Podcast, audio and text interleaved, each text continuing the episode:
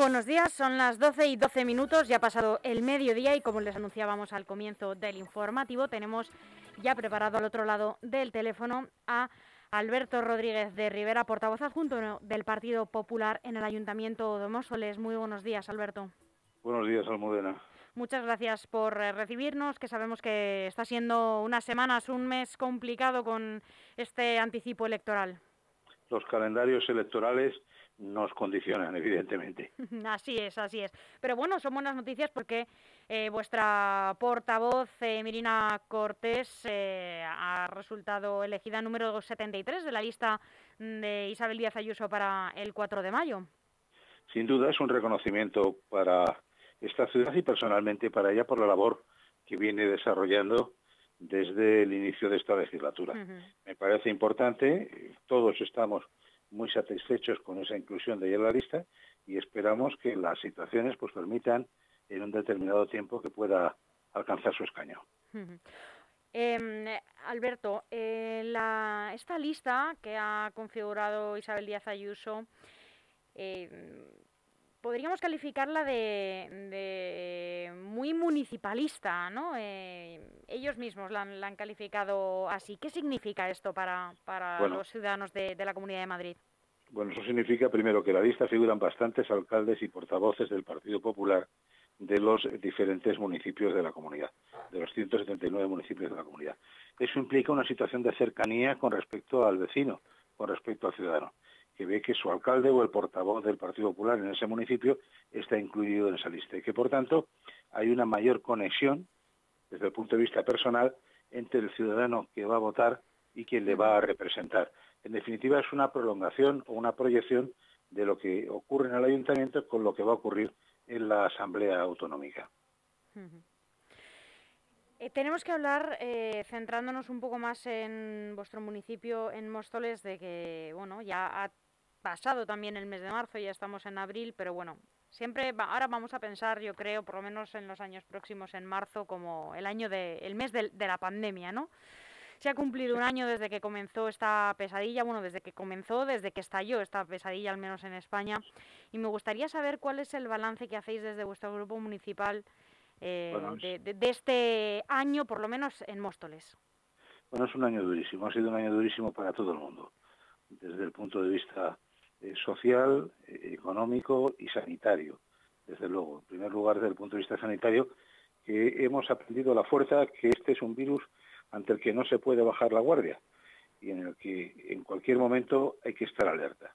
Hasta que llegamos a alcanzar un nivel óptimo, un nivel óptimo en cuanto a la inmunidad. En este sentido, ayer escuchamos al presidente del gobierno y ojalá se cumplan sus previsiones que en el mes de agosto hubiéramos llegado al 70% de población inmunizada, porque será difícil, pero ojalá hubiéramos llegado o pudiéramos llegar a ello. En ese sentido, prefiero quedarme con el nivel positivo de la noticia que eh, con eh, eh, pensar que, ha sido una estrategia electoral.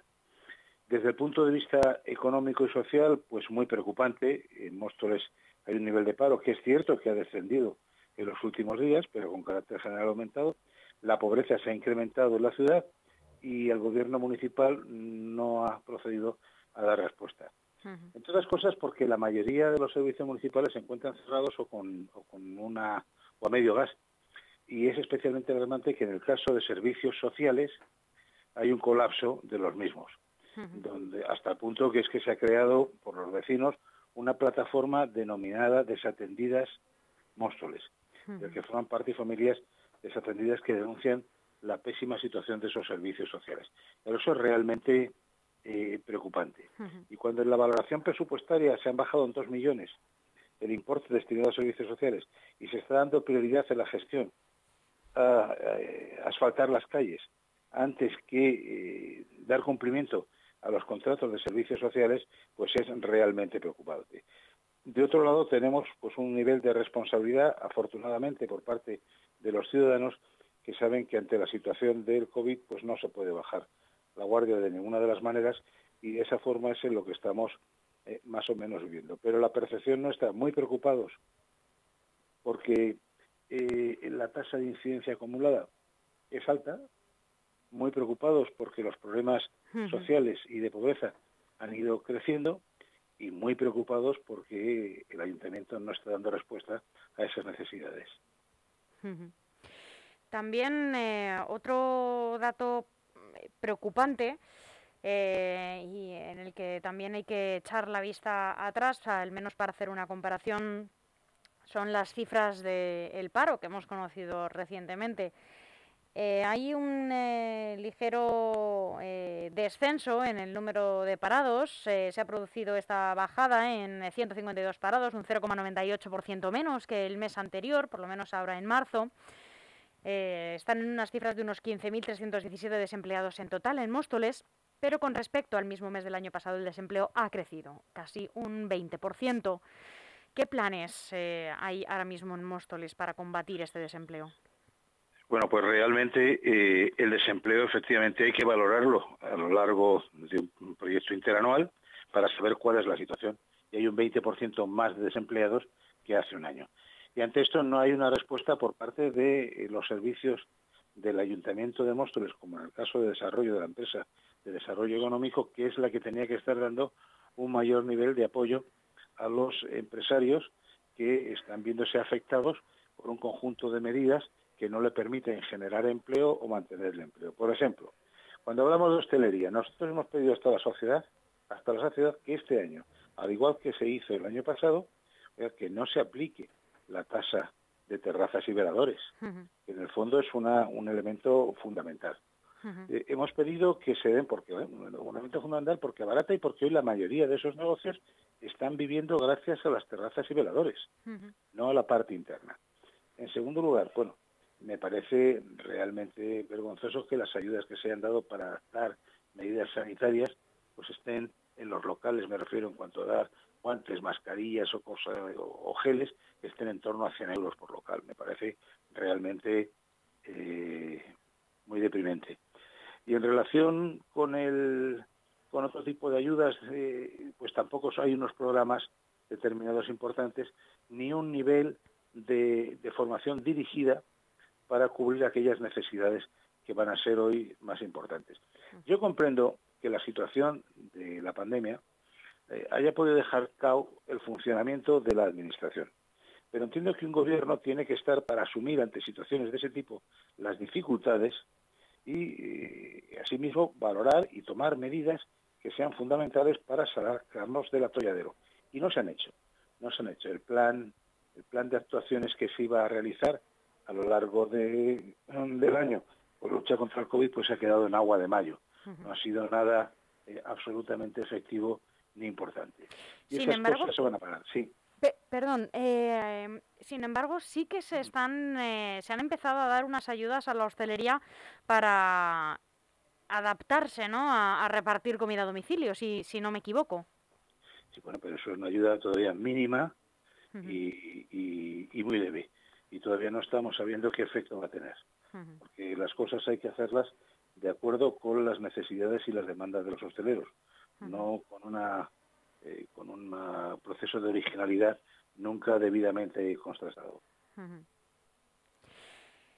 Hay otros eh, asuntos que también están afectando al municipio ahora mismo, eh, como es esta última sentencia que atañe al pabellón Andrés Torrejón. Se ha archivado esta investigación por un desfase en las obras de de este, pabellón, de este pabellón. El juzgado de instrucción número 6 de Móstoles ha archivado la denuncia por este presunto desfase de unos 3,8 millones de euros detectado en las obras del pabellón Andrés Torrejón a raíz de una auditoría encargada en 2018 por el gobierno municipal, que entonces estaba formado, si no me equivoco, por el Partido Socialista y por Ganar Móstoles. Esta denuncia, contextualizo un poco para que el oyente se ubique, fue presentada apenas cinco días después de que el Ayuntamiento de Móstoles hiciera público el contenido de una auditoría externa encargada para comprobar si las obras certificadas por el consistorio, gobernado entonces por el Partido Popular en el pabellón, se correspondían con lo realmente ejecutado. ¿Cómo valoráis eh, esta, el, eh, que se haya archivado la, investigación? que se haya archivado la investigación como un acto de justicia, porque esto fue uno de los procesos de mayor infamia que se ha realizado. Y se encarga una auditoría y se habla de un desfase de 3.800.000. se dice que hay falsificación documental porque las certificaciones son incorrectas. Se lleva y se demanda, se criminaliza a los, a los técnicos municipales que habían participado en la elaboración del mismo. Se presenta una auditoría y cuando se llega al juzgado, pues da la casualidad que el juzgado denota que la auditoría que se ha hecho es una auditoría que no es válida, porque la auditoría no ha contemplado las modificaciones que se presentaron en la oferta inicial con respecto a la obra presentada y aceptadas por el Instituto Municipal del Suelo, ni las modificaciones posteriores. Es decir, está valorando algo que no se ha producido nunca. Consecuentemente, sus datos son válidos. No se ha producido ningún desfase de 3.800.000 euros. No ha habido ninguna estafa, no ha habido falsedad documental, no ha habido ninguna mala administración. Y todo esto pues le hace pensar a uno cuál ha sido la estrategia nefasta de esta situación. Y yo creo que aquí lo que hemos pasado es a una situación absolutamente de asalto al PP, eh, ataque al PP, sin más, sin ninguna eh, consecuencia lógica. ¿Qué hemos pedido nosotros? Primero, que los 170.000 euros que se pagaron por una auditoría les sean devueltos al INS. Porque si la auditoría ya dice el juego que no es válida, que está mal hecha, que por tanto no tiene ningún valor, ya que se devuelva el dinero. Y en segundo lugar, que se repare el daño, especialmente de los técnicos, ese daño moral que se ha hecho a los técnicos, en el que se acusaron, eh, se les acusaron de, auténticos delitos eh, en su gestión. Un pago de 169.000 euros, ¿no? Si no tengo los datos incorrectos. 169.000 euros el coste de la auditoría. Y decimos que se le devuelva, que se le devuelva al ayuntamiento, al IMS en este caso, pero que además a los técnicos, no digamos que se dé dinero, pero que se repare el daño moral, que se reconozca que se equivocaron y que se les ha ofendido, que se les ha acusado de una forma eh, exagerada, de falseando y diciendo mentiras sobre el proceder de ellos. Entonces, nos ha parecido Hombre, pues que la, sentencia efectivamente ha dicho la realidad, no solo la confianza que nosotros teníamos en esas personas, y en segundo lugar, que, hombre, que a cada uno le sitúa donde está. Hmm. Eh, utilizar los medios públicos para hacer este tipo de, elementos, este tipo de auditorías mm, bastante sesgadas, pues es bastante vergonzoso. Alberto, también habéis tenido que defenderos eh, con otro asunto, y es que desde el Partido Socialista y desde Podemos eh, han pedido la dimisión e incluso la reprobación también de uno de vuestros ediles, Eduardo de Santiago, ya que le han acusado de haber estado en contacto directo con un, positivo por COVID antes de un pleno y no haberlo comunicado. Finalmente la razón se le ha dado al edil eh, popular. ¿En qué ha quedado todo este embrollo? Bueno, esto ha sido de los eh, procesos más crueles y de mayor bajeza en los que se puede incurrir en política. O sea, la enfermedad de un compañero, como ha sido por COVID, ha servido a este gobierno para organizar una campaña orquestada en medios contra el Partido Popular y contra el mismo y contra otros dos concejales, contra Medina Cortés y Mercedes Parrilla, que no existe ninguna razón. En primer lugar, eh, el informe, la demanda que presentan ante la Administración, ante la Dirección General de la Salud, resulta que procede a archivarla, porque Eduardo de Santiago, el día del pleno, el 25, no tenía COVID. Y lo dicen así los datos de la Dirección General de Salud. No lo tiene hasta el día 26. Con lo cual, el día 25 no tenía, eh, eh, no podía... Eh, no tenía conocimiento, ¿no? De, no tenía conocimiento, efectivamente, y no tenía que estar confinado. En el caso de Mercedes Parrilla y de Medina Cortés, pues evidentemente lo que no existía en ningún caso era un contacto estrecho y así lo establece la propia Dirección General de la Salud, por lo cual su participación en actividades públicas no tenía eh, por qué restringirse. ¿Qué ha ocurrido a partir de ahí? Pues que han tenido, han presentado una reprobación, una moción de reprobación, que lo que han hecho es eh, reprobar a, a Medina Cortés y a Mercedes Parrilla. A Eduardo Santiago, cuando ha llegado un momento en que ellos mismos se han sentido avergonzados por su comportamiento, han dicho ya lo haremos después. Bueno, pues nosotros desde luego, ante el informe de la Dirección General de Salud, contestando a la, a la, denuncia presentada por la Junta de Gobierno local, en la que declara que, el archivo de este expediente, pues y en el que avala que la moción de reprobación estaba amañada sobre un sinfín de graves acusaciones falsas del Partido Popular y sus concejales, hemos solicitado primero que se retire la, reprobación de los concejales y que eliminen de la web municipal las noticias relativas a esta cuestión. Y en cualquier caso, a nivel personal, cada uno se reserva el inicio de acciones judiciales que considere oportunas. Pero me parece de la mayor bajeza en la que se puede incurrir en política. Yo creo que este tipo de situaciones no son admisibles en ningún caso ni se justifican de ninguna de las maneras. Tanto además como para pedir una, una dimisión, eh, la verdad que parece una cosa excesiva en cualquier caso. Desde luego, y que ni siquiera les corresponde a ellos, porque ni son ellos ni los médicos ni los medidores de cada una de las situaciones, sino que está determinado en otra administración. Eh, ni son además los que han dado el acta al concejal, sino que han sido los vecinos. Y por esa parte no ha habido ninguna protesta ni ninguna situación de que agravara la situación, sino todo lo contrario. Comprensión y entender que lo que han hecho es una bajeza eh, tremenda. Alberto, ya para, para terminar, ya que nos quedan muy pocos minutos, apenas un, minuto y medio, eh, y también por seguir en esta eh, línea inevitable que tenemos que seguir hablando mm, de la COVID. La incidencia ahora mismo en Móstoles eh, está continúa al alza está ahora mismo en unos 290,65 eh, eh, contagios por cada 100.000 habitantes a 14 días, según datos del último estudio epidemiológico publicado ayer mismo. Las zonas de la Princesa y Barcelona están disparadas por encima de los 400 casos y el viernes es posible que se levanten las restricciones en la Comunidad de Madrid. bueno, estamos a la espera ¿no? de, que, de que lo anuncien, como siempre, Antonio Zapatero y Elena Andradas. Em, ¿Qué se espera? ¿Estamos como para abrir la mano?